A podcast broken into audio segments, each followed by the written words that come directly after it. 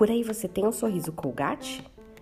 Algumas pessoas são jovens demais para lembrar dessa frase.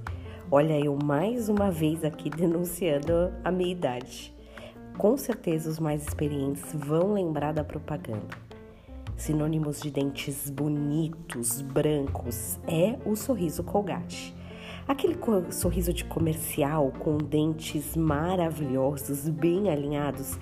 Quem nunca sonhou em ter um sorriso perfeito daquele usando a pasta de dente?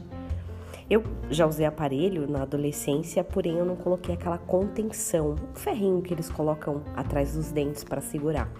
Conclusão: com o tempo, uma parte considerável do meu sorriso bagunçou mais uma vez. Eu até cheguei a perguntar recentemente ao dentista se eu usasse aparelho novamente, se agora eles ficariam para sempre alinhados. E a resposta foi não. Tudo bem, eu já me conformei que eu não vou ter meu sorriso colgate mas nem por isso eu vou deixar de sorrir. Provérbios 17, 22 diz assim: O coração alegre é bom remédio, mas o espírito abatido faz secar os ossos. Quer melhor remédio com o coração alegre? Ó, oh, e é claro, a gente não tá feliz 100% do tempo não, mas não dá também para ficar 100% do tempo com o espírito abatido.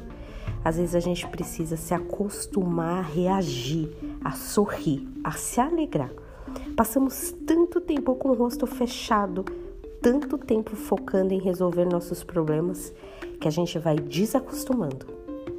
Muitas coisas vão atrapalhar o nosso sorriso colgate. E é claro, se ele for só dos dentes para fora, realmente ele não dura.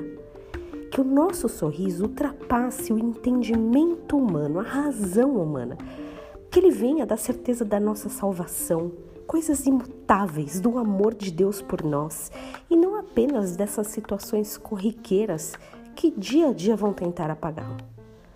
Que você tenha um dia abençoado, sorrindo pela convicção das coisas que o Senhor já fez pela tua vida.